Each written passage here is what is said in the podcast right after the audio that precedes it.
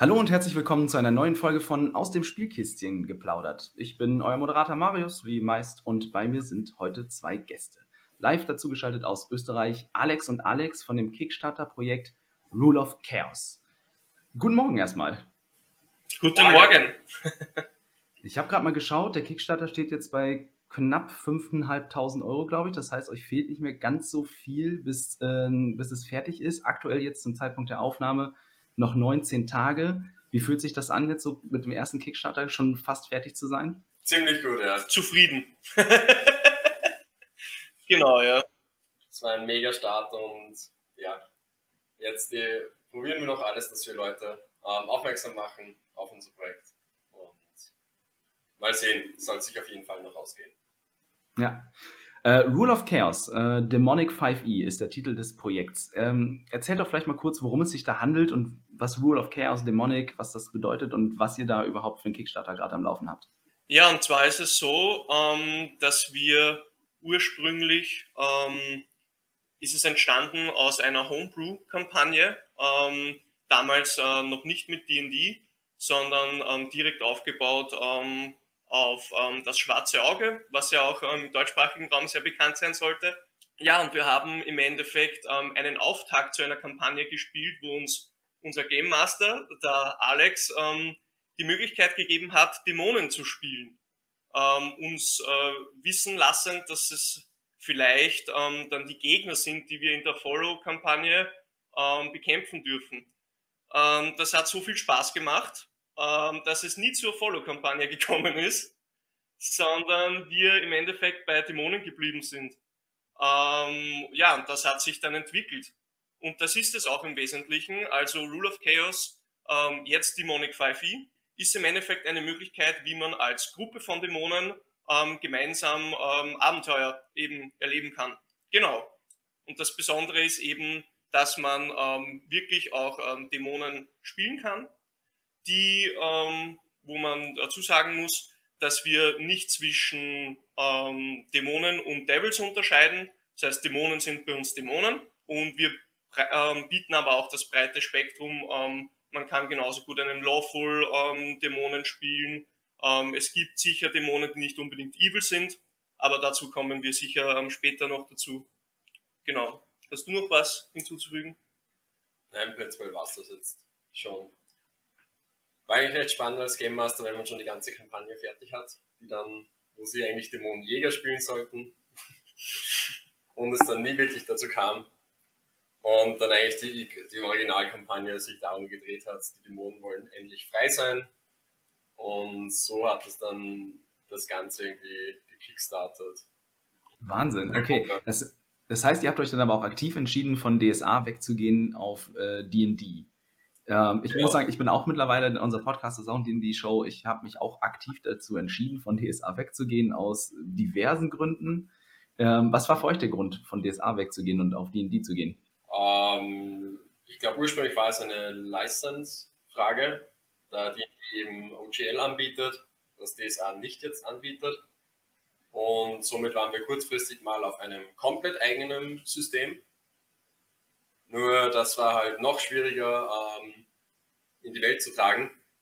Und dann haben wir uns gedacht, okay, fangen wir doch mit etwas an, was die Leute kennen. Fangen wir mit D&D an. Und daraufhin haben wir eigentlich unser ganzes System äh, übersetzt auf D&D und eben versucht, dass wir das, was wir ähm, geschaffen haben, in die D&D-Welt zu übersetzen. Das heißt, dass es sich genau noch so anfühlt, als sei es ein D&D-Band von Anfang an. Das hat uns einiges erleichtert und einiges eigentlich, ähm, ja, hat einiges wieder behindert. Weil manche Dinge sich zu übersetzen lassen.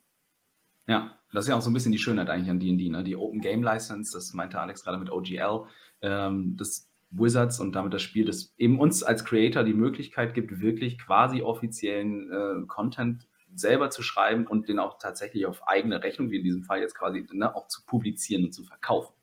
Das ist ja was, du kannst natürlich in DSA haben sie ja auch mittlerweile mit dem Heldenwerkstatt und, und dem Heldenwerk auch ein bisschen was getan, aber bei weitem nicht in dem Ausmaß, äh, wie Wizards das mit der Open Game License und äh, dem ganzen, ganzen Support darum halt auch machen. Ne? Und für die ist das ja auch ein Wahnsinnsthema. Ne? Ich glaube, dass D&D durch, gerade durch Homebrew-Creator, die dann ihren Kram Kickstartern oder anderweitig vertreiben, dass, dass D&D halt dadurch auch nie von einem anderen System in der Form überholt werden wird.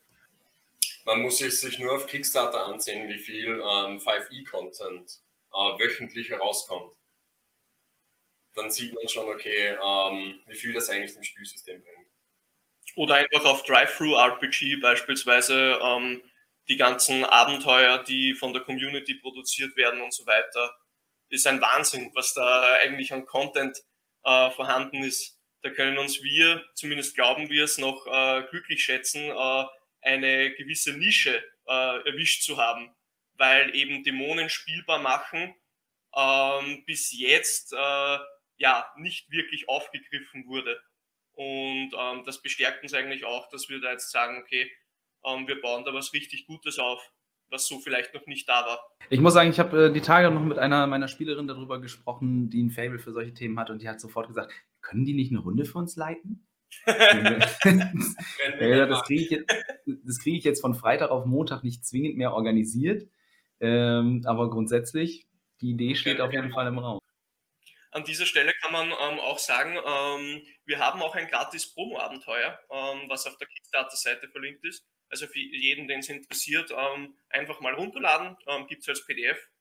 auf World Anvil gibt es auch, also da haben wir es übertragen. Also jemand, der World Anvil gerne benutzt, ähm, kann man da auch reinschauen. Ähm, Link sollte auch auf der Kickstarter-Page sein. Und es gibt zehn Dungeon Fog Maps dazu. Genau. oh, wow. Also Dungeon Fog ist ja gerade von uns auch bekannt. Wir machen ja auch immer mal wieder Werbung für die und ich benutze die eigentlich auch gerade für alle Battle Maps grundsätzlich, weil ich das äh, sehr einfach finde, damit äh, Dinge zu bauen. Ich, ich wollte jetzt gerade erstmal darauf hingehen, dämonische Abstammung. Ähm, also, ne, ihr musstet ja im Prinzip neu, komplett ein Players, Players Handbook neu bauen. Sehe ich das richtig? Weil es gibt ja, klar, es gibt ein paar Teufel und ein paar Dämonen im Monsterhandbuch und in den sonstigen Veröffentlichungen, aber die sind ja nicht spielbar. Es gibt ein paar Monsterrassen wie Orks oder Minotauren, die spielbar sind, aber Dämonen gibt es ja so nicht. Das heißt, ihr habt komplett bei Null angefangen und euch die Basis einfach nur genommen, wie die, die Völker funktionieren? Oder wie seid ihr dann vorgegangen? Wir haben das anders gestaltet, weil wir haben uns die ganzen Dämonen, also Teufel und Dämonen angesehen, die es in D&D gibt und die sind von, von der Stärke her sehr unterschiedlich ausgelegt. Also unglaublich, wie, viel, wie unterschiedlich die sein können und wie stark auch ähm, verschiedene ähm, Challenge-Ratings äh, dann wirklich für eine Gruppe sind.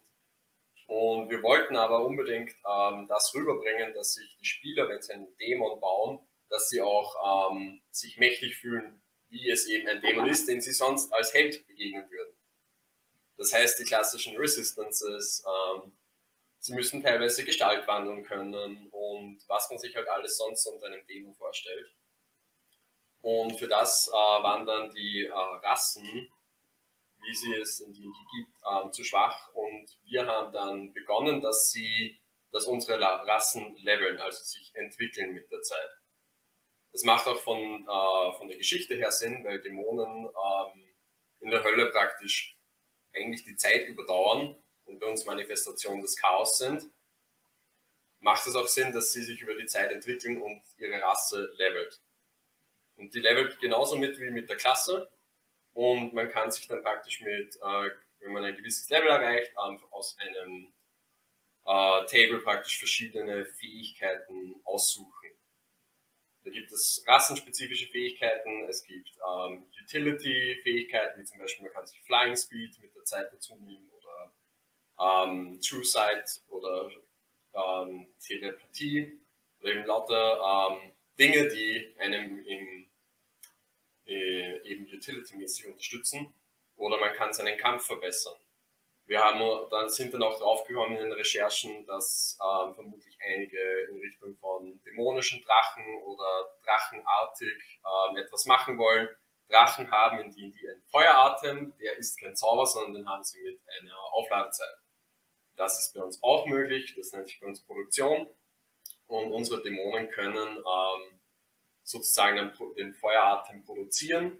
Oder eben zum Beispiel ein Pflanzendämon könnte Spuren, die einen, ähm, die einen duselig machen, ähm, in die Luft ausstoßen und den ganzen Raum so, ähm, so praktisch wie wenn, wenn Leute reingehen würden, halogenen Trip ähm, schicken oder man könnte sogar ein wohlriechendes Parfüm ausstoßen, wenn man als Mensch getarnt durch das Wirtshaus geht.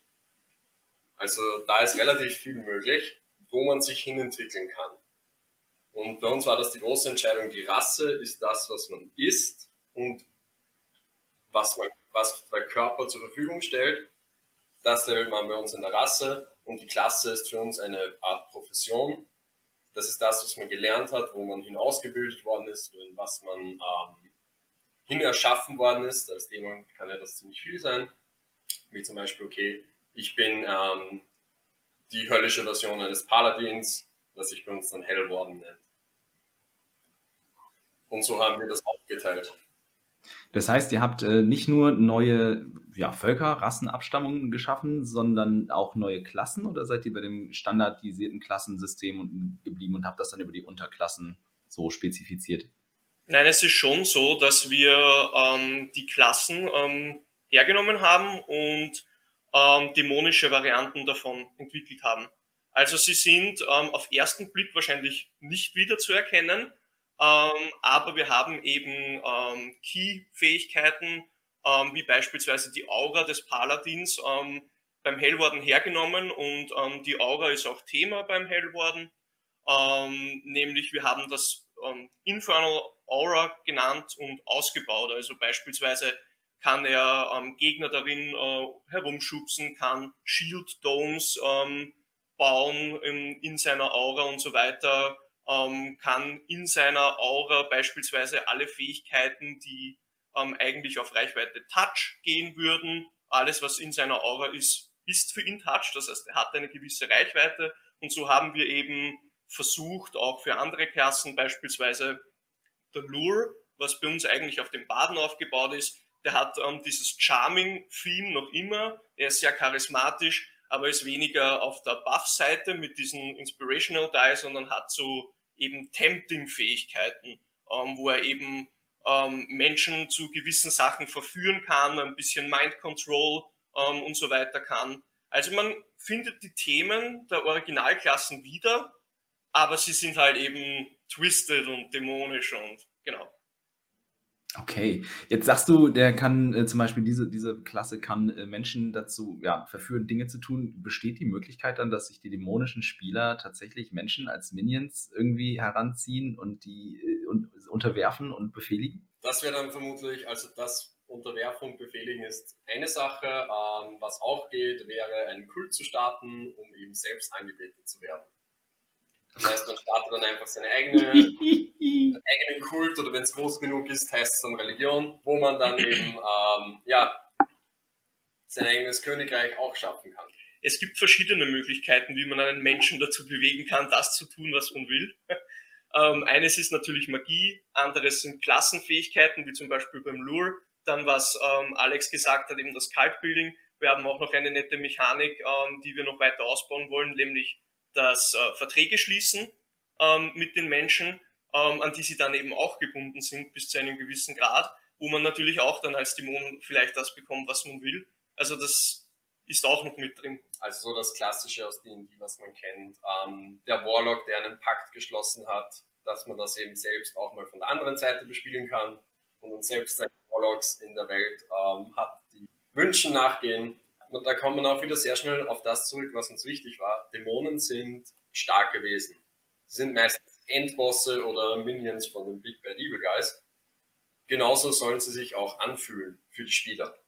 Und das bringt neue Challenges mit sich. Denn wenn du schon überdimensioniert stark bist, nur ein Vergleich, ähm, ein Level 1 Dämon bei uns ist an das Challenge Rating 1 angelehnt nicht an das Level 1 vom Helden. Das heißt, der Dämon ah, ist okay. viermal so stark wie ein Held. Und so eine Gruppe spielt man dann. Und man ist dann schon sehr mächtig. Das heißt natürlich, man könnte alles mit Kampf lösen. Keine Frage. Ein Dorf ist einem Dämon vermutlich hoffnungslos ausgeliefert. Aber was bedeutet das dann für die Spieler? Gut, ich kann ein Dorf vermutlich dem Erdboden gleich machen.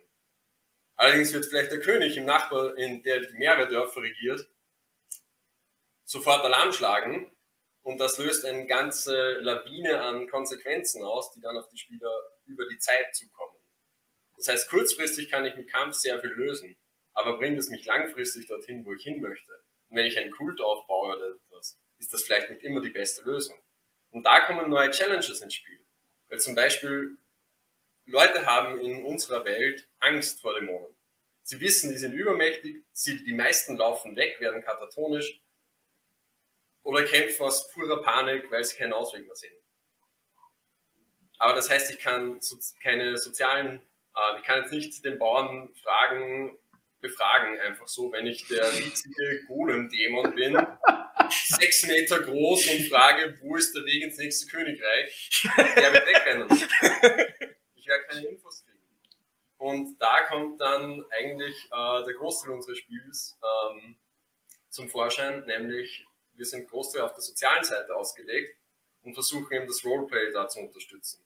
Man ist übermächtig, aber muss dann schauen, okay, wie, wie komme ich jetzt zu den Informationen? Bin ich eher so getarnt und belausche oder interagiere ich mit den Menschen, schaue eher, was wollen sie, damit sie mir helfen? Und da kommt man in, das haben wir auch schon gesehen, da kommen viele Leute sehr schnell in dieses ähm, objektive Denken rein oder dieses ähm, weg, von, weg von einem Paladin aus, der denkt, ich bin, ich sehe nur das Gute in Leuten, ich muss dem Gesetz hundertprozentig folgen, wenn man das Lawful Good nimmt, zu, okay, ich möchte eigentlich dorthin, das ist die effizienteste Lösung und das mache ich dann. Ich hart, harte Supernatural-Vibes auch, muss ich sagen. Mhm. Äh, also so, ne, ich denke gerade so an Kreuzungsdämonen, Crowley. Äh, und natürlich, also ich, ich finde, man merkt jetzt, auch wenn ihr sagt, das, ne, das ist klassisch D&D, Diddle Diddle, man merkt aber, finde ich jetzt als ehemaliger DSA-Spieler schon auch die DSA-Inspiration ähm, zumindest durch, weil da funktionieren ja Dämonen auch, finde ich, eigentlich noch viel spannender als in D&D, weil sie viel präsenter sind, ne, weil sie als aktive Gegenspieler der, äh, der Zwölfe halt auch immer agieren und gefühlt jede zweite DSA-Kampagne dreht sich halt irgendwie darum, dass man entweder dazu beitragen muss oder dazu verhindern muss, dass der 13. an die Macht kommt oder sonst irgendein fieses Dämonenviech. ähm, und die, das, also ich finde ich finde das ganz, ganz toll, wie ihr diese Inspirationen quasi aus Film, Fernsehen und verschiedenen Rollenspielen hier in ein, etwas kombiniert, was mich gerade echt richtig fickerig macht. Das ist, das ist geil. Das ist, äh, auch zur Hölle, wie man sich die vorstellen kann. Ähm, in D&D ist ja die Hölle geteilt da gibt es ja die eigenen, da gibt es ja die Nine Hells und es gibt auch den Platz, die Abyss für die Dämonen. Ähm, bei uns ist das alles ein Plane. Das heißt, wir kommen mit unseren ähm, eigenen Mortal Planes in der Mitte ähm, und dann gibt es unten die Hell Plane und die Heaven Plane darüber. Bei uns sind alle, also alle unsere Dämonen, also Fiends eigentlich, in dieser Hölle zu Hause und ähm, es gibt eben so Lords, die den jeweiligen ähm, Sünden zugeschrieben sind, die sich auch immer wieder wechseln. Und da haben wir zum Beispiel uns stark an Hell of a Boss orientiert oder eben auch an, ähm, an anderen, wie wir das ausgestalten wollen. Und wir sind dann auch oft drauf gestoßen, okay, Leute tun sich etwas schwer, ähm, weil sie Dämonen aus D&D kennen und da sind sie Manifestationen von Evil und nicht jeder möchte Evil spielen. Und da versuchen wir gerade ein bisschen das für die Leute aufzubrechen, ähm, indem wir erklären, wie wir uns das vorgestellt haben. Bei uns gibt es die Mortal Plane in der Mitte. Da leben alle, alle Wesen, das ist alles drin, was irgendwie ähm, ja, für Menschen eine Seele hat. Eine Seele für Dämonen ganz wichtig. Und wenn die etwas tun, also wenn sie eine Tugend oder etwas Tugendhaftes machen, ähm, erzeugen die praktisch Energie, die steigt auf. Wenn sie Sünden machen, erzeugen sie Energie, die absinkt. Und somit haben sich die zwei Planes auf das äh, fokussiert, was sie eben bekommen, weil sie abhängig sind von der Mortal Plane. Somit ist Heaven automatisch mehr an Tugenden interessiert und Hell mehr an Sünden. Haben jetzt aber keine Präferenz, eigentlich keine, keinen Zwang, das wirklich so hart nach, dem so hart nachzugehen. Und ähm, somit ist auch Interesse geschaffen, dass zum Beispiel der Himmel mit Ordnung schaut, dass möglichst viel Tugend erzeugt wird und die Hölle möglichst schaut, dass viele Sünden ähm, nachgegangen wird, damit möglichst viel Energie nach unten kommt. Und das ist eigentlich so diese, diese Thematik, dass Dämonen nicht zwangsweise evil sein müssen. Sie profitieren zwar davon, aber sie könnten sich auch entscheiden, okay, einmal das Gute dem Guten etwas mehr nachzugehen oder auch ein Beispiel von uns ist, ein Königreich, das, äh, das auf Sklaverei beruht, ähm, mag zwar ordentlich sein, aber ist nicht frei oder ist auch kein schöner Platz. Wenn man etwas Chaos hineinstreut, kommt es dann zu einem Aufstand, zu einer Demokratie, zu viel, wird zu Anarchie, auch wieder nicht gut und braucht wieder Ordnung. Und so haben wir eigentlich über Zeiten hinweg immer so eine Art Wellenbewegung, wo sich beides in die Extreme bewegt. Das ist eben, Entschuldigung, dass ich da noch einhake, das ist nämlich bei, auch, äh, bei uns auch äh, ganz interessant. Ähm, wir haben zwar unsere eigene Fantasy-Welt, aber nicht nur genug damit, sondern wir haben auch geplant, ähm, sieben verschiedene Zeitalter spielbar zu machen, mhm. ähm, wo sich eben diese Wellenbewegung ähm, abzeichnet. Ähm, nämlich wie werden äh, Dämonen gerade in der Welt ähm, betrachtet? Sind sie das Böse? Sind sie vielleicht gerade das Chaos gewesen, ähm, das uns aus der Sklaverei befreit hat? ist die Kirche vielleicht gerade auf, Absteig auf absteigendem Ast? Wie beispielsweise könnte man sich vorstellen, eine Renaissance, wo Dämonenkulte in sind Dämonen auf jeder Party, super. Die sind für Spaß zu haben. Ähm, die Kirche ist am absteigenden Ast. Ähm, solange bis das Chaos zu viel wird und sich dann vielleicht in der industriellen Revolution danach ähm, wieder die Kirche aufsteigt und sagt, so jetzt reicht's aber wieder mal. Ähm, die haben für zu viel Chaos gesorgt, wo sie wieder unterdrückt werden, wieder beäugt werden, ähm, wo es vielleicht nicht mehr so in der Gesellschaft, wenn man einen Dämonen bei sich hat, äh, ja. Und das ist eben das, was uns auch sehr äh, motiviert, eben, dass wir da so eine, wir haben so viele Ideen. wir haben uns jetzt mal darauf einigen müssen, dass wir mit Kickstarter im ähm, klassischen Mittelalter anfangen, wo es eben die starke Kirche gibt und ähm, wo Dämonen wirklich als ähm, böse und gefährlich ähm, beäugt werden, wo eben die Spieler mit dieser Challenge starten, okay, wir halten uns so lange im Verborgenen, ähm, bis es sich wirklich auszahlt, ähm, ähm, sich zu zeigen, unsere Kraft zu zeigen, weil eben ein zu frühes nach außen gehen mit den Kräften und vielleicht mit dem dämonischen Aussehen dazu führen könnte, dass ja aus den umliegenden Dörfern die Kirche mobilisiert wird und dann ist der Auftrag gescheitert. Genau. Was jetzt nicht heißen muss, dass, äh, dass es immer nur im Verborgenen ist. Genau. Das ist ein Beispiel. Das heißt, ich überlege jetzt gerade, wie würde man, was wären jetzt so Tipps von euch? Wie würde man an so ein Abenteuer vielleicht oder an eine Kampagne rangehen? Was, also was würde man jetzt als Ziel, irgendwie als Kampagnenziel oder so festlegen? Wie, wie motiviert man die, die Spieler und auch die Spielercharaktere dann überhaupt irgendwas halt in dieser, klar, sie wollen Seelen haben, keine Frage, davon erstmal ab, aber ähm, was ist so das, also auf welches Ziel würde man hinarbeiten? Weil ich meine, ne, der große Zusammenhang, den man immer dargestellt ist, ist halt, die Dämonen wollen den Himmel einnehmen und die Himmel wollen die Hölle schließen, so. Aber das ist ja, ich sag mal, ein bisschen weit gegriffen vielleicht für eine Spielerkampagne? Ähm, das wird dann äh, großzügig im Settings Guide äh, beschrieben. Das Großteil ist dann ähm, Spielleiterhilfe, äh, wo es darum geht, okay, wie, wie können Dämonen am besten starten, was ist bei Kampagnen, wo kann man überall ähm, das meiste aus unserem Spiel herausholen, weil man ein bisschen umdenken muss, weil die Dämonen eben so stark sind. Zum Beispiel, ähm, Dämonen könnten in einem, eine Kampagne könnte starten, ähm, ihr bewacht den alten Tempel des ehemaligen, damals noch als Gott angesehenen XYs und ähm, auf einmal wachen die Dämonen auf, weil Abenteurer den Tempel plündern.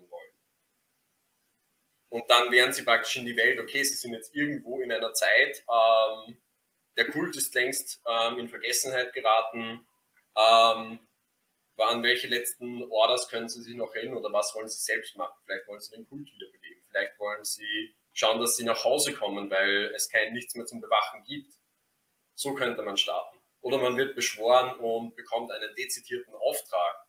Da haben wir auch eine Mechaniken drinnen, dass die Spieler an den Auftrag gebunden sind und den eins zu eins einhalten müssen, äh, weil es sonst wirklich auch Schaden an die Spieler austeilt, wenn sie den brechen um eben dieses, diesen Contract, also diesen Vertrag zwischen Beschwörer und Dämon ähm, wirklich, also wirklich greifbar zu machen. Und da ist dann auch das Interessante, ähm, Spielleiter können dann dort Hindernisse oder Challenges einbauen und auch Schlupflöcher. Das heißt, man könnte sagen, ähm, also wir haben das in unserem Abenteuer, sind Schlupflöcher drinnen, ähm, die man finden kann, die auch zu coolen alternativen Enden führen. Aber man könnte so ähm, zum Beispiel ja, ich, ich will den, zum Beispiel, ich will den, ich will den anderen nie wieder sehen. Wenn ich da nicht mitdefiniere, dass Dämonen mir nichts tun dürfen, könnte auch eine Lösung sein, okay, ich hau meinen Beschwörer und er wird ihn nie wieder sehen. Auftrag erfüllt. Ich, ich blende ihn. Er wird ihn nie wieder sehen. Und so können Spieler eigentlich mit diesem Vertrag als Puzzle die, das ganze Abenteuer lang ähm, kreativ sein und schauen, ob sie irgendwo ein Ende finden, ähm, was der Spielleiter vielleicht nicht bedacht hat oder was er bewusst offen gelassen hat. Und der Spielleiter kann aber Challenges einbauen. Wie zum Beispiel, ähm, es, ihr dürft diese und jene Person ähm, nicht verzaubern oder nichts tun. Dann hast du etwas, okay, da, da komme ich nicht rundherum, ich muss irgendwie anders mit dem arbeiten. Vielleicht hast, muss ich ihn auf meine Seite bringen. Du hast eben als Spielleiter eine elegante Lösung durch den Vertrag, ähm, den Plot ein bisschen zu lenken. Du kannst ja nicht, ähm, man, man, weiß das, glaube ich, ähm, die Spieler machen sowieso, was sie wollen. Aber du kannst zumindest ähm, gewisse Hard ähm, Walls einbauen, die jetzt ähm, vielleicht die eben nicht demotivierend sind, weil normalerweise kennt man so, ja, Wolfnan, das und das kannst du nicht machen. Das ist dann so ein bisschen so komisch, weil man, man will es machen und so und das ist eigentlich demotivierend. Aber mit dem Vertrag hast du eigentlich die Möglichkeit, dass du sagst, okay, wir haben da jetzt einen Grund, warum wir das nicht machen können, nämlich aus der Lore, und dann muss man kreativ werden. Das ist, das ist eine ganz andere Art von, von Wall, die eben auch zu Kreativität animiert. Und das ist eigentlich schon ja, das hat zu den lustigsten äh, Sachen bisher geführt in den, ähm, in den Playtestings. Ja, eigentlich, äh, ja, wir haben nicht geglaubt, dass es so gut funktioniert. Ähm, aber ja, es war einfach bisher immer witzig. Macht ja tatsächlich, finde ich gerade auch so, wo ich das so höre mit dem Vertrag und so, macht es ja dann tatsächlich auch wirklich sinnvoll, das tatsächlich mit nur einem Spieler spielen zu können. Das finde ich sehr, sehr spannend, weil viele Systeme, grundsätzlich D&D ne, ist ja immer ein, ein, Gruppenthema, aber manchmal willst du ja vielleicht nur mit deinem Partner oder hast nur einen Kumpel, mit dem du gerade spielen kannst oder so. Und die Idee, finde ich, macht es echt sinnhaft, das auch mit ja, nur einem Spieler zu spielen, ne? weil man hat ja quasi eine, eine 1 zu 1 Beziehung zwischen dem beschworenen Dämon, seinem Auftraggeber und dem Ziel, das der dann verfolgen soll. Das ist, äh, muss ich sagen, wirklich cool. Und alles, also was ihr jetzt erzählt, ich finde es unglaublich durchdacht. Ähm, jetzt habt ihr am Kickstarter noch ein paar sehr, sehr spannende Mechaniken ähm, beschrieben, die da jetzt, wo ich sage, okay, was könnt ihr mir darüber erzählen? Zum einen beschreibt ihr eine Kartendeckmechanik ähm, und Mob-Rules für Kämpfe. Fangen wir vielleicht mal mit dem Kartendeck an, weil das ist ja etwas, das in D&D eher ungewöhnlich ist. Das machen ja andere Spielsysteme Stadtwürfeln oder ne, als, als grundlegendes Element in ihren System. Das kennt man in D&D ja jetzt so nicht. Was ist das Kartendeck und wie beeinflusst das denn das Spiel? Also das Kartendeck kann man sich, wenn man jetzt den Vertrag von vorher hernimmt, der das Ganze so ein bisschen regelt, dann ist das Kartendeck so ein bisschen der, der Counterpart, weil wenn jetzt der Dämonen beispielsweise ähm, zu viele Fähigkeiten verwenden ähm, oder zu viel zaubern, ähm, dann ist irgendwann mal der kritische Punkt erreicht, ähm, das weiß dann der Spielleiter, wenn so eine Chaoskarte gezogen wird, weil die Dämonen eben Chaos in die Welt tragen. Und die Karten haben dann entweder ähm, nur lustige Effekte, ähm, vielleicht sogar positive Effekte oder eben auch für die Dämonen negative Effekte. Und das ist dann so eine, eine gewisse Derailing-Mechanik, die das Ganze wieder ähm, noch mehr Spannung reinbringt, ähm, weil die Dämonen dann wieder auf irgendetwas reagieren müssen, was jetzt zum Beispiel passiert. Eine Karte zum Beispiel kann sein, okay, man hört jetzt ähm, von ähm, irgendeinem NPC plötzlich die Gedanken für die nächsten fünf Minuten. Oder, Oder schlimmer, äh, der NPC hört die Gedanken des Dämons und der Game Master beschreibt einen, wie ein immer bleicher werdender Mensch in der Ecke langsam Richtung Dämon schaut und immer die Augen sich weiter verengen, bis er panisch wegrennt. Genau, irgendein random Gegenstand fällt ähm, vom Himmel oder ähm, was im Playtesting ähm, bisher, ich weiß nicht, wir haben, glaube ich, einfach Pech, sehr oft schon passiert ist, weil es sind, ähm, wir haben so circa um die 60 Karten momentan. Ähm, was oft gezogen wurde, ist äh, die himmlische Intervention, wo eben ein, ein Engel ähm, vom Himmel gesandt wird, weil die Götter eben draufkommen, hey, jetzt, da sind jetzt die, reicht's. jetzt reicht's mal, die sorgen für zu viel Chaos. Und sich vor dem dann zu verstecken, beziehungsweise vers versuchen, ähm, den irgendwie zu bekämpfen, das ist zwar, das hat zwar vielleicht nichts mit dem momentanen Auftrag zu tun, aber bringt so viel Leben in, äh, in die, ähm, weiß nicht, der Spielmechanik, die da ähm, passiert am Spieltisch, das kann man sich gar nicht vorstellen. Also, und was auch noch dazu kommt, ist ähm, ganz witzig, ähm, gewisse Dämonen haben dann die Fähigkeit, beispielsweise auch mit diesem Deck zu interagieren. Es gibt dann Chaos-Magie, ähm, die beispielsweise sagen, ähm, sagen kann, okay, ähm, ich schaue mir die obersten zwei, drei Karten an, dann weiß ich vielleicht nicht, wann es passiert, aber was potenziell passieren könnte. Oder ich habe die Fähigkeit, das Deck zu mischen, wenn mir das nicht passt. Ich habe vielleicht die Fähigkeit, sogar eine Karte zurückzuhalten, wenn sie getriggert wird, und den Zeitpunkt selbst zu bestimmen, wann sie getriggert wird. Und so ähm, hat man eben dieses Chaos-Thema, weil man eben sagt, ähm, Dämonen sind Manifestationen des Chaos, ähm, wirklich in das Spiel hineingebracht. Und äh, ja, das hat bisher, also mir macht es persönlich, ich habe am Anfang so ein bisschen ähm, die, die Angst gehabt, so, man kennt so diese Wild Magic und Wild Magic ist so, ähm, ja, also die äh, gemischte Gefühle in der D&D-Community, sage ich mal. Ähm, aber weil es eben ähm, vom Game Master ähm, wirklich in, äh, in, die Hand gegeben wird und gesagt wird, okay, du, du hast jetzt die Chaoskarte, du ziehst sie, du bist zwar von uns dazu ermutigt ähm, als Spielersteller, ähm, die auch in dem Moment dann sofort einzubauen, aber du darfst sie natürlich auch, wenn sie gar nicht passt, auch einfach zurückhalten oder so weiter. Aber prinzipiell haben wir die Erfahrung gemacht, wenn man sich darauf einlässt, ähm, dass das ja Stories erzeugt, die man sich vorher so nicht ähm, ausdenken hätte können. Ich muss sagen, das klingt vom Designelement halt auch sehr elegant, schnell und schlank. Ne? Ich habe jetzt, ähm, wir haben vor ein paar Wochen, vor zwei Wochen oder so, haben wir ähm, The Remedy gespielt. Das ist ähm, das erste Abenteuer von dem Kickstarter Steinhardt's Guide to the Eldritch Hunt. Das ist ein ne, Soulspawn D&D-Setting ein unglaublich gut geschriebenes Abenteuer. Ich glaube, ich habe noch nie ein so gutes, fertiges, geschriebenes Abenteuer gespielt. Ne? Das hat mir sehr, sehr viel Spaß gemacht zu leiten. Äh, und die haben in ihrem Setting haben sie eine Wahnsinnsmechanik eingebaut. Die wird durch bestimmte Welt-Events halt getriggert und dann müssen die Spieler erst mit einem W100 auf einer W100-Tabelle würfeln und dann nochmal mit einem W10 innerhalb von der, innerhalb von der ausgewürfelten W100-Ding. Das funktioniert schon gut. Aber gerade wenn zufällig in, eines, in einem Moment mehrere Spielercharaktere von diesem Wahnsinn getriggert werden, dann ist es ein bisschen clanky, so, dann ist es ein bisschen, es dauert lange, es ist ein bisschen ähm, nicht so schlank. Und das mit dem Kartendeck gelöst zu haben, finde ich echt richtig gut. Weil, ne? Man, es gibt den Trigger, du deckst eine Karte auf, du liest vielleicht das Event vor oder beschreibst, was passiert und bist fertig. So, es muss niemand irgendwie.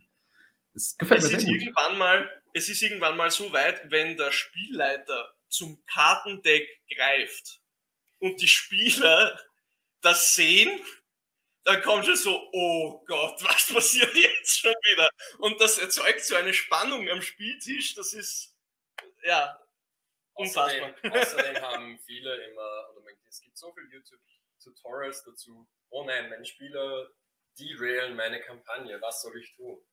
Und wir haben uns eigentlich gedacht, warum das verhindern? Es passiert sowieso, wir ermutigen es noch, dass es noch mehr passiert und helfen dann halt im Settings Guide zum Beispiel den Game Mastern ähm, mit Beispielen, wie man am besten damit umgeht und was sich eigentlich aus den Playtests am meisten gezeigt hat, was gut funktioniert.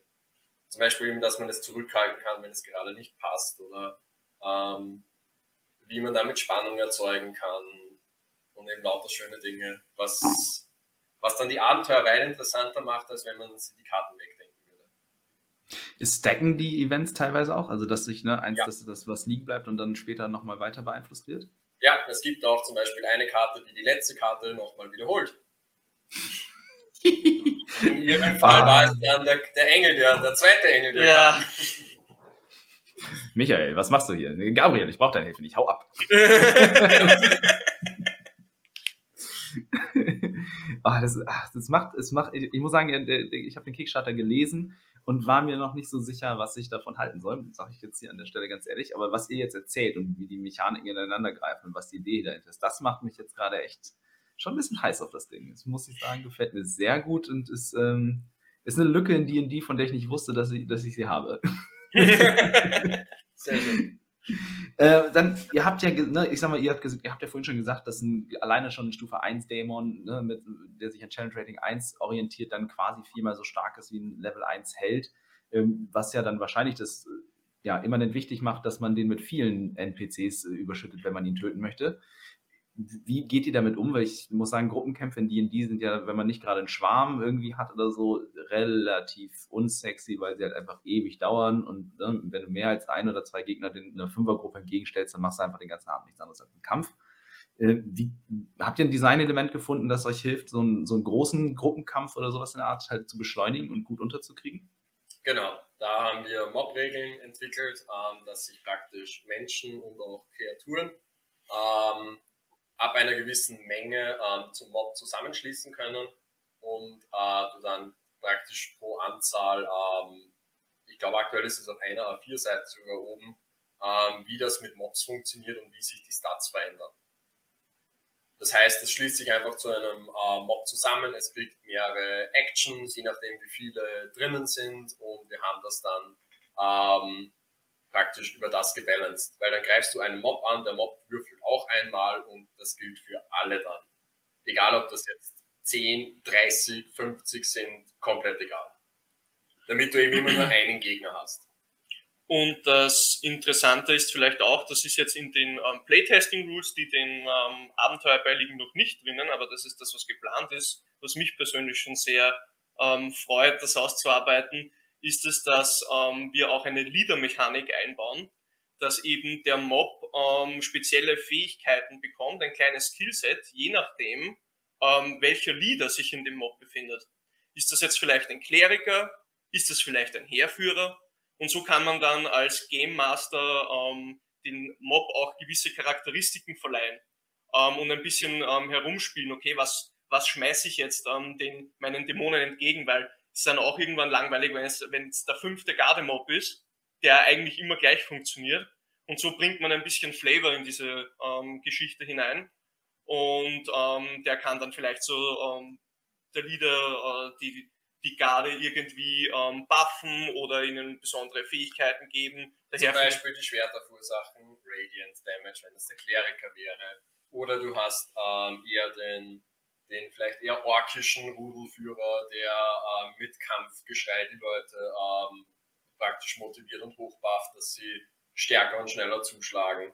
Oder du hast vielleicht, ähm, weil die Mechanik gilt nämlich auch für Spieler, wenn sie Untote beschwören und Horden an, an Zombies und Skeletten ähm, zu sich rufen, damit du auch deinen eigenen Mob befehligen kannst. Du stellst vielleicht einen eher High-Level-Untoten, einen, einen Lich in die Richtung, in den Mob und gibst dem äh, Anweisungen, dass der eben gegen die vorgeht. Also diese Mechanik gilt für beide Seiten und lässt sich natürlich dann auch für Engel gut denken. Und da hat man auch öfter in, in, ähm, in Filmen kennt man das auch, wenn der Held doch zum Schwert greift und nochmal der Mob ähm, zum Beispiel resettet oder doch noch Schilde bekommt da haben wir viel vor für die Leute, dass, dass diese Mobs eigentlich interessant werden, auch für Dämonen, wenn sie sie schon zum 20. Mal sehen. Es ist halt was anderes, ob man von einem Hauptmann der Garde angeführt wird oder von Gandalf dem Weißen. Genau. genau. ich wollte gerade genau, eigentlich genau dasselbe Beispiel bringen. Also danke, dass du das genommen hast.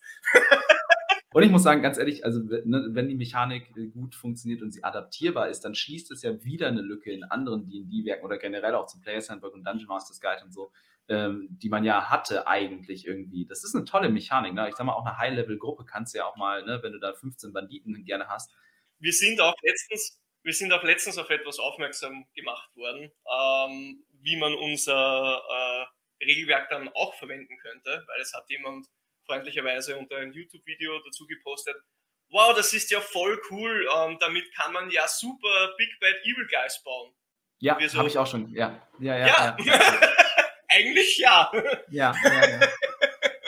Es ist halt eine geile Möglichkeit, wirklich taffe ähm, NPC-Anti-Helden irgendwie zu bauen, dann in die Richtung halt. Ne? Wenn man das nicht unbedingt das Setting mit seinen Spielern spielt, aber die Regeln trotzdem verwenden will, nimmst du dann halt, dann baust du einen analogen und du musst den halt nicht so schnell leveln, so ich sag mal, ne? Denn, denn du kannst halt den, den Challenge Rating oder den, den Stufe 1 Dämonen dann erstmal für drei, vier, fünf Stufen verwenden, bevor der dann halt einfach selber mal leveln muss und sich selber adaptiert. So ist das schon. Ah, es macht. Und alleine auch dann wieder, ne, wenn die Regeln adaptierbar sind, dann kann man das ja nicht nur, dann kann man das halt vielleicht für einen Engel halt auch verwenden oder ne, für, einen, für irgendeine andere Kreatur. Muss ich sagen, das ist, ähm, macht jetzt kann viele Dinge sehr viel einfacher machen und Kampagnen schnell spannender. Also muss ich sagen, das klingt alles sehr, sehr vielversprechend. Vor allem, du kannst auch einen Level 1 ähm, Big Bad Evil Guy ihnen dann entgegenstellen. Sie, die Helden lernen den Level 1 Dämon kennen und nach ein paar Sessions lernen sie ihn mit Level 3 kennen. Und bei ihm hat sich halt auch was getan, um zu erkennen, okay, das ist noch immer der gleiche. Aber die Fähigkeit ist neu. ja, ja, genau. Das ist ja wirklich auch, ich sag mal, man verwendet ja klassischerweise, entweder schreibt man wirklich einen NPC mit den Regeln aus einem DMs Guide oder so, oder man nimmt halt ein intelligentes Monster her. Und das ist halt äh, an Tag 1 so stark wie an Tag 500 äh, quasi. Ne? Also die, da ändert sich halt nichts. Die, die Helden müssen sich dahin entwickeln, ähm, dass sie den, das Monster halt legen können oder halt auch dann trotzdem noch ne, untergehen. Aber so hat man die Möglichkeit, und das gibt natürlich auch uns Spielleitern halt wieder ein bisschen mehr rollenspielerisches Element ähm, an die Hand und die Möglichkeit, halt auch selber wieder ein bisschen mehr Spieler zu sein in unserer DM-Rolle. Weil man ist ja dann doch Forever DM irgendwie. Was vielleicht auch noch, ähm, was wir vielleicht beim Rassen vorher vergessen haben, ist zu sagen, das fällt uns schon gar nicht mehr so auf, aber ähm, du kannst bei uns aussehen als Spieler, wie du möchtest. 10 Arme, 50 Arme, bist du ein Auge, hast du 10 Augen, bist du ein Blob, hast du Gliedmaßen, bist du eine organische Maschine, der Baum von nebenan, der Kürbis, der bei Halloween draußen steht und eigentlich nur auf Leute wartet, die vorbeigehen, bist du das Haus, das, das, das Gartenhaus, was dort steht, oder das Einfamilienhaus, bist du Baba der Hut, das geht alles bei uns. Du kannst dir aussuchen, wie du aussiehst. Und nicht und nur das, ähm, vielleicht äh, kurz einhaken, die Produktion, die wir angesprochen haben, der Feueratem zum Beispiel, oder die Sporen, die man ausdünstet, das sind kein Katalog, aus dem du auswählst, sondern das ist ein Baukasten. Also du kannst effektiv, wenn du sagst, boah ja, mein Dämon, der muss jetzt blaue Flammen schießen, die Sachen aber einfrieren und ähm, wo, auf denen man dann vielleicht ausrutscht, das ist kein Katalog. Du kannst im Endeffekt einen erstens so aussehen, wie du willst, zweitens die passenden Fähigkeiten dazu basteln und das, das gibt das alles her. Ähm, und das ist auch mit Werten gebackt. Also das, ähm, man kann da wirklich ähm, sich irgendeine Vorlage sehen, boah, ja, äh, dies, aus dieser Fernsehserie, den, den Charakter, den würde ich gern. Ghost Rider zum Beispiel. Genau. Gutes Beispiel. Ja, ja, ja, fühle ich.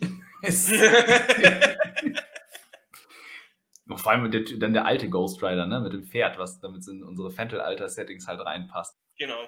Ja, die, die, Rassen geben, die Rassen geben ein gewisses Thema vor. Also beispielsweise der Plantoid ist halt eher ein pflanzlicher Dämon, ähm, kann ausschauen wie, ähm, weiß nicht, der, der, kleine Pilz oder der große ähm, äh, Wurzeldrache beispielsweise.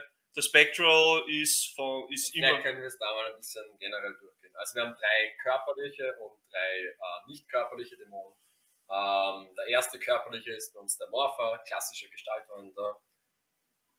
Succubus zum Beispiel oder einfach der, Men der Mensch, der doch eine bessere Backstory hat oder zu verbergen weiß. Ähm, bester Ta der tarnt sich am besten unter Menschen und ist praktisch so, okay, wenn man wirklich äh, noch menschlich rüberkommen will, dann vermutlich ein Morpher.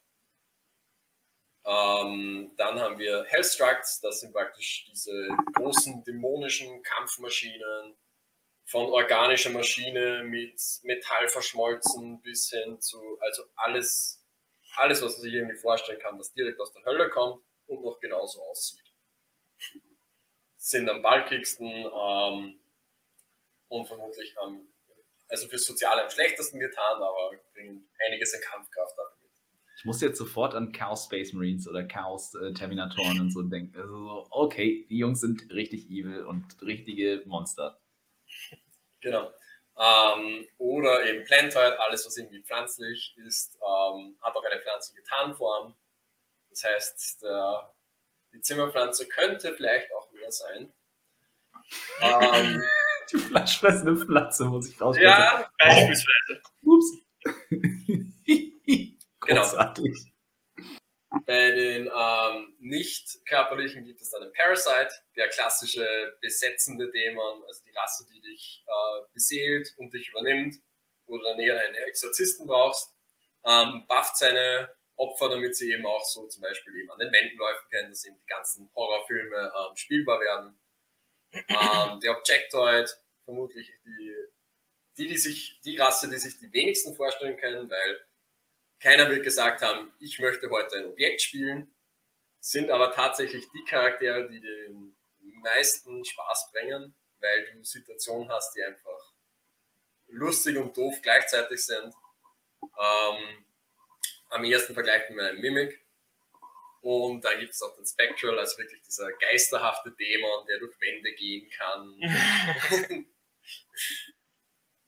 und äh, ja, da ist eben das Thema, dass sie eben geisterhaft oder so halbtransparent äh, aussehen. Aber wie sie dann eben genau aussehen, ist auch wieder schon dem Spiel überlassen. Und ja, weil wir gerade von Mimic reden, ähm, einer von unseren Spielen hatte zum Beispiel den größten Spaß an einer Situation, wo er tatsächlich eine Hose gelebt hat und ähm, das restliche Abenteuer als Hose ähm, herumgelaufen ist. Er hat dann auch tatsächlich ähm, Stealth-Proben, also Schleichproben, für den Dämon, der darin war, übernommen, weil der das nicht konnte und die Hose hat halt die Beine geführt. Also, das führt zu einer absurdesten Ist man, ist man dann als Objektoid, ist man an seine Form gebunden oder kann man auch andere Nee, Objekte ganz besehen? Du kannst verschiedenste Objekte besehen, du kannst in das nächste hineinhüpfen.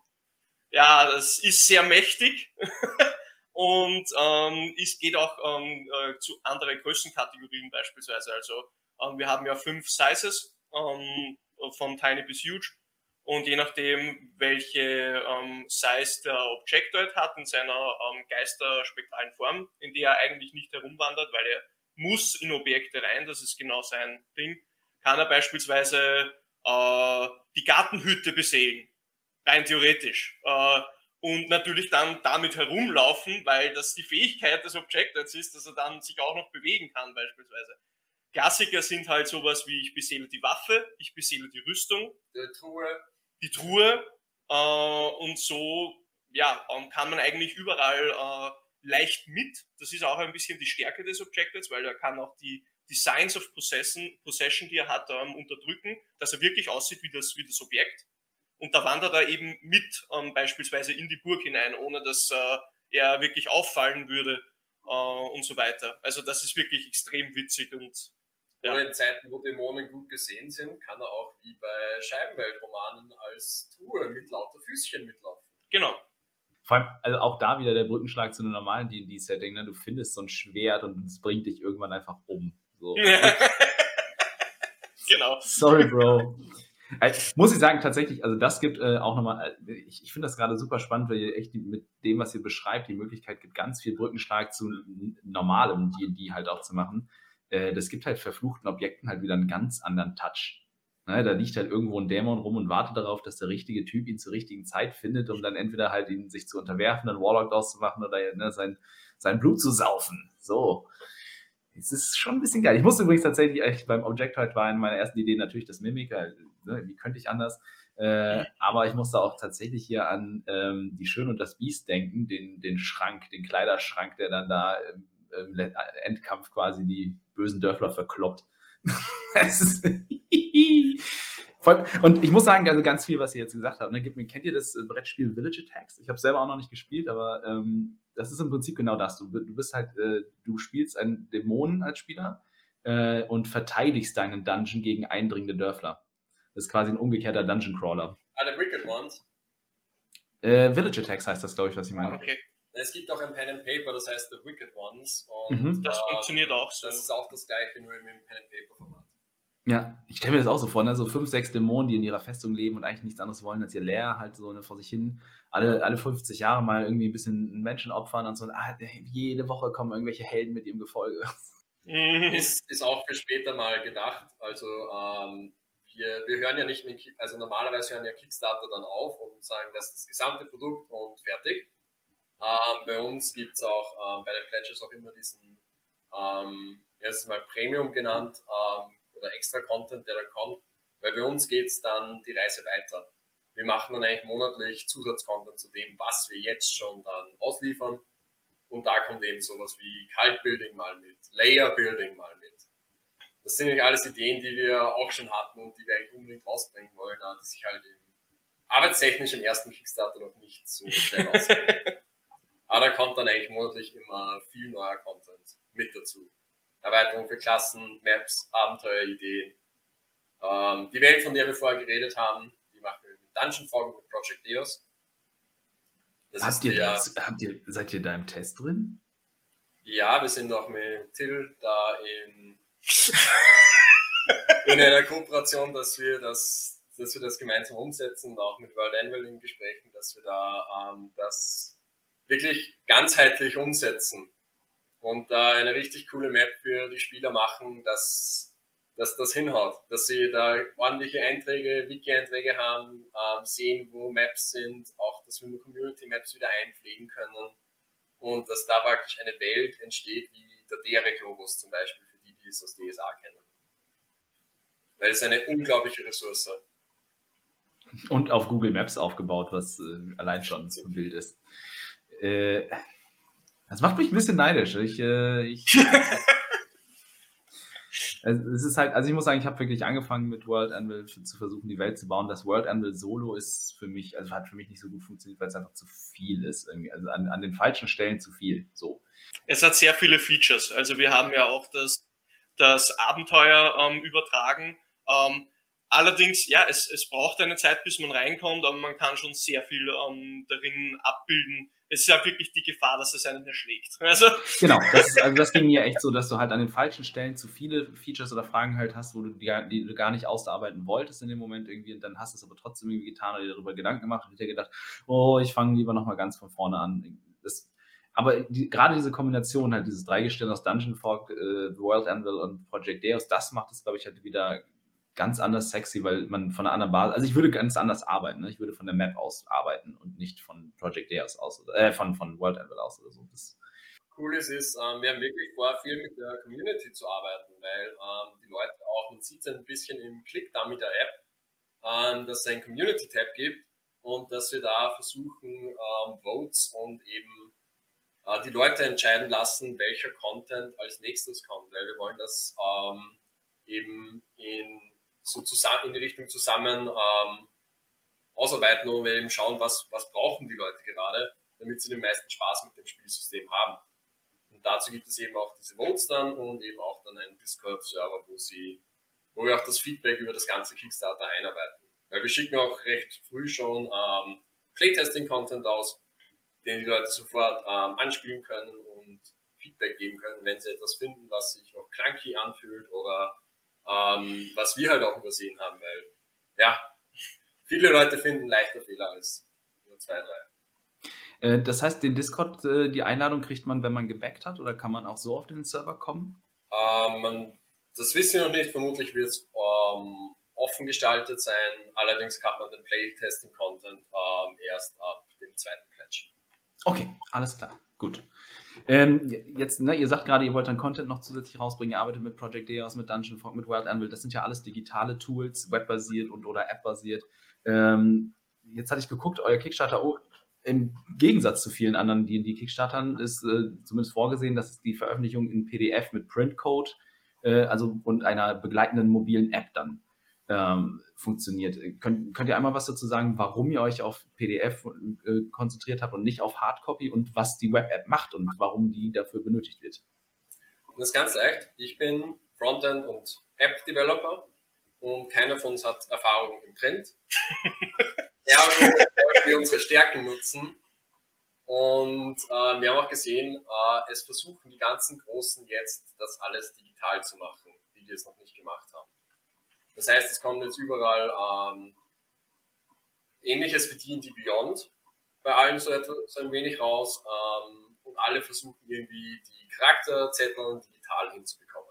Und wir haben uns gedacht, warum starten wir nicht gleich mit digitalen und nutzen unsere Stärken, die wir haben, anstelle dass wir versuchen, uns jetzt Print perfekt anzeigen oder eben äh, versuchen, Print am Anfang gleich hinzubekommen.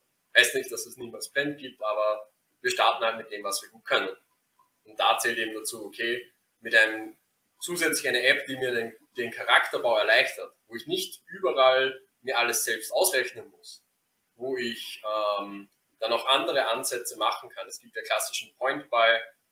Es wird später auch mal einen Story-Driven Approach geben, wo wir eher von Fragen anfangen, die den Charakter aus Basis von, okay, ich baue den von der Backstory weg und kriege dann Empfehlungen oder der Charakter geht dann in eine Richtung. Und ich kaufe mir nicht die Punkte zusammen, wie es jetzt der klassische Charakterstellungsprozess ist, sondern ich fange das von der Story her an. Was auch vielleicht ganz wichtig ist, weil ähm, bei Dämonen und den vielen Möglichkeiten, du kannst aussehen, wie du willst, du kannst machen, was du willst, ist auf dem ersten, zumindest haben wir die Erfahrung gemacht, ist eine Riesenressource, aber auf den ersten Moment auch einmal erschlagend, weil ich kann alles machen. Und dann ist eben, ähm, das werden wir auch in den, ähm, in den Core Rules einbauen, ähm, nämlich und aber auch in die App dann, eben mit diesem Story-Driven Approach, der kommen soll, dass wir dem Spieler auch ein bisschen bei der Hand nimmt, weil es braucht ein bisschen, es braucht ein, zwei Charaktere, beispielsweise auf Vorlage von einem ähm, TV-Charakter, den man cool findet oder so, bis man überhaupt begreift, wow, das kann ich alles machen und dann fängt es an. Und das ist eben so, da wollen wir versuchen, die Spieler auch ein bisschen ähm, abzuholen. Genau. Außerdem keiner mag sich die Sachen ausrechnen. Vor allem, wenn wir dann auch noch Größen haben, die Vor- und Nachteile bringen, will ich einfach meinen Wert sehen.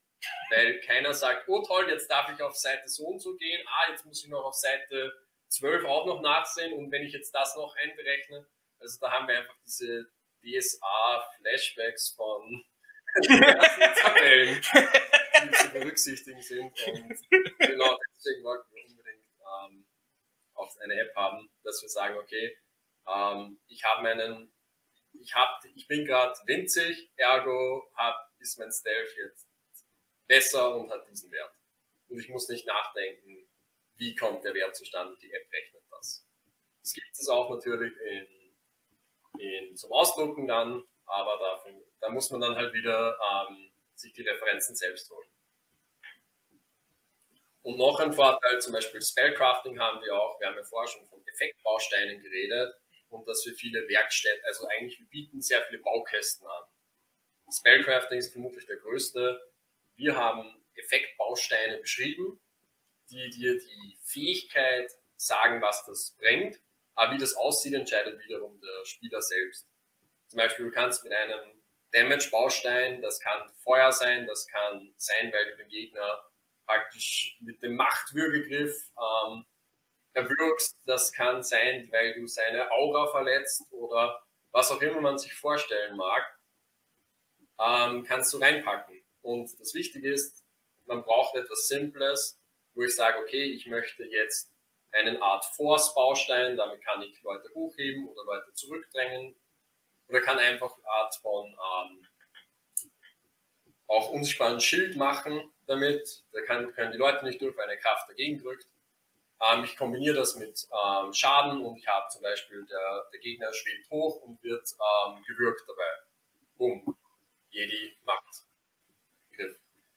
Und da soll vor allem die App unterstützen, dass es ähm, nachher die Ressourcen zusammenzählt. Okay, was halt bedeutet das für welcher Spellslot wäre das jetzt? Das heißt, wir wollen wirklich auf ein System raus, wo ich sehe als Spieler, okay, ich bin jetzt in einem Dungeon, bräuchte jetzt eigentlich Telekinese-Magie oder etwas, was den Boden einführt, kein Problem. Zwei Klicks, ich gebe die Ressource aus und ich habe mit Magie kreativ ähm, ein Hindernis gelöst.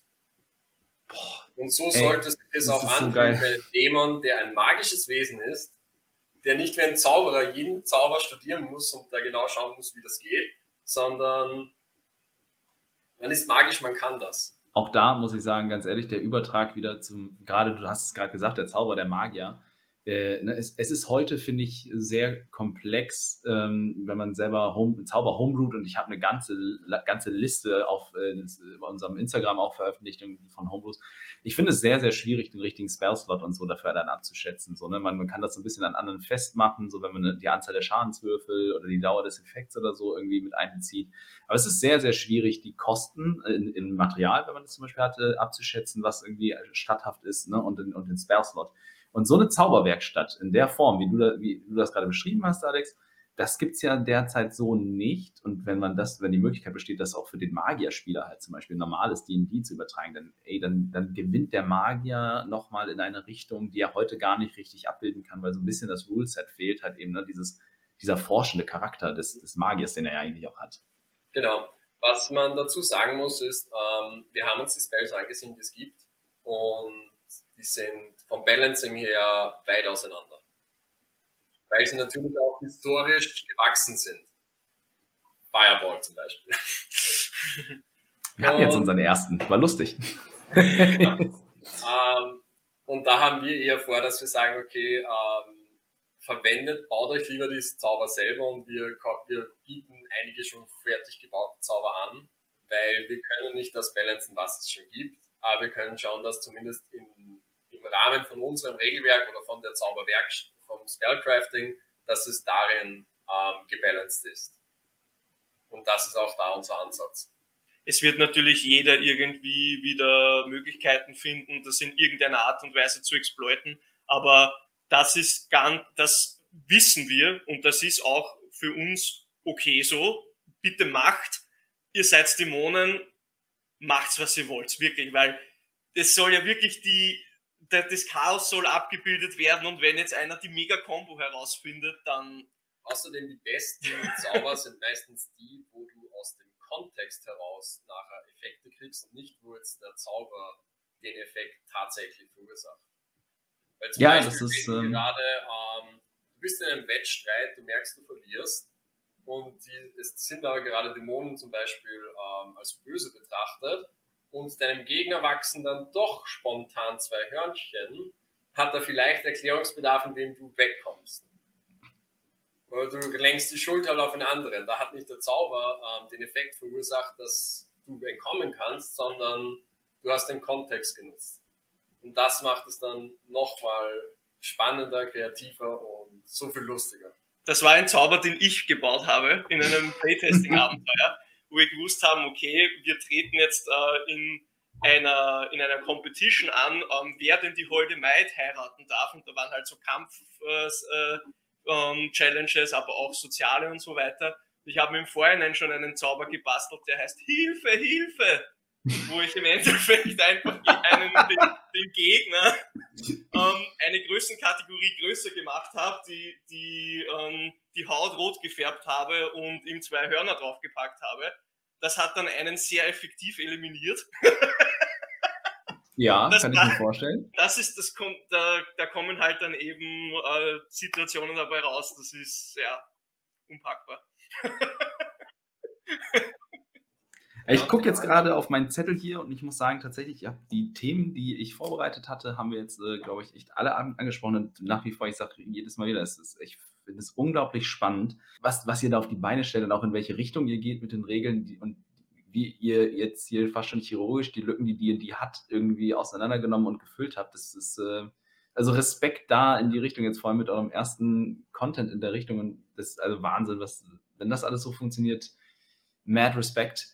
Äh, was würdet ihr denn sagen, wie gut lässt sich das ähm, auf andere Spielwelten, auf andere Homebrew oder existierende Welten übertragen, wenn man zum Beispiel mal an der Schwertküste oder so halt äh, eine Dämonenhorde spielen will, anstatt die üblichen Helden? Ist das ohne weiteres möglich oder braucht man ähm, euer Setting dafür, weil ihr mit den Zeitaltern etc. und dem Weltbild und so? Du kannst einfach ähm, das übernehmen in jede Welt, in die du möchtest. Und ähm, du musst halt die Gegner anpassen. Aber dafür gibt es eben die Mob-Rules, dass man eben dann zum Beispiel die Gardisten zusammenfasst in äh, Mobs. Ähm, und es sollte problemlos gehen. Es kommt wirklich darauf an, wenn das jetzt zum Beispiel eine Heldengruppe ist, die aus äh, Level 4 Helden besteht, beispielsweise. Ähm, wenn du da jetzt natürlich einen Level 4 Dämonen reinpackst, dann ist er natürlich übermäßig stark. Aber wenn man jetzt sagt, okay, das ist vielleicht ein Level 2 Dämon, dann ist man circa vom Power Level, sage ich jetzt mal, wahrscheinlich auf gleich. Und das ist auch das, was wir in Zukunft auch noch in unsere Welt ähm, hineinbringen wollen, weil wir oft gefragt werden, ist es möglich, dass man gemischte Gruppen spielt und so weiter. Also wir haben auch vor, ähm, beispielsweise Kultisten und, äh, und Kleriker beispielsweise. Es kann zum Beispiel Zeiten geben, wo Kleriker auch Dämonen äh, ähm, beaufsichtigen Stell dir mal vor, du wirst in der Renaissance beschworen und zwei deiner also zwei von vier Spielern sind Dämonen und die anderen zwei sind der Paladin und der Kleriker, die von der Kirche beauftragt werden, dass sie dich, dass sie dich beaufsichtigen, dass du nicht zu weit weggehst. Da, was das eigentlich schon wieder an ähm, Spielmöglichkeiten bringt, Gruppendynamik. Oder du bist der Kultist, der dazu passt. Oder du bist der Warlock, der dann vielleicht ein, zwei Leveln der dämonischen Klasse nehmen darf, die auch weit stärker ist wie die menschlichen. Haben uns, wir uns nämlich auch ähm, einiges überlegt, wie das bei uns aussieht. So diesen klassischen Warlock, das wird es bei uns dann vielleicht äh, anders geben, weil es dann darauf ankommt, okay, ähm, mit welchen Dämonen schließe ich denn einen Pakt? Und welche Dämonenklasse hat der? Das heißt, es wird vielleicht nicht diesen klassischen Warlock geben bei uns dann, sondern ähm, das wird dann sehr, sehr paktspezifisch, ob ich jetzt zum Beispiel Kampffähigkeiten bekomme oder Zauberfähigkeiten. Kommt halt darauf an, mit welcher Dämonenklasse ich den Pakt geschlossen habe. Es, genau.